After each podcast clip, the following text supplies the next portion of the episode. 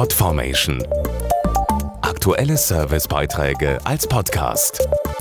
Regelmäßige Infos aus den Bereichen Service und Tipps.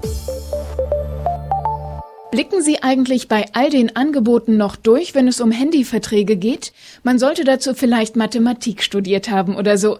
Das zeigt auch eine neue repräsentative Studie des Rheingold-Instituts. Fast drei Viertel der Befragten verlieren demnach schnell den Überblick, wenn es um Handytarife geht.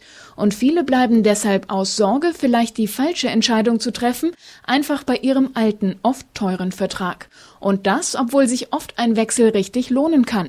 Weil die Preisspanne zwischen den einzelnen Angeboten oft groß ist, lässt sich schnell etwas Geld sparen und das bei gleichen oder sogar noch besseren Leistungen. Besonders aufpassen heißt es beim Zauberwort Flatrate. Dazu Verena Blöcher von billigertelefonieren.de. Böse Überraschungen erleben die Leute meistens dann, wenn sie Verträge abschließen, deren Flatrate nur für das Netz desselben Anbieters gilt.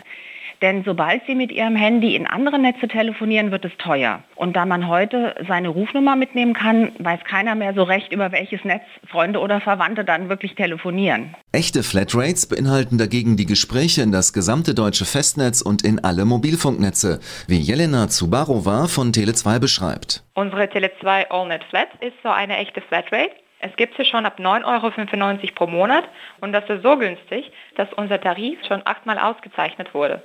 Eine Flatrate fürs Internet oder SMS gibt es für jeweils 5 Euro pro Monat mehr.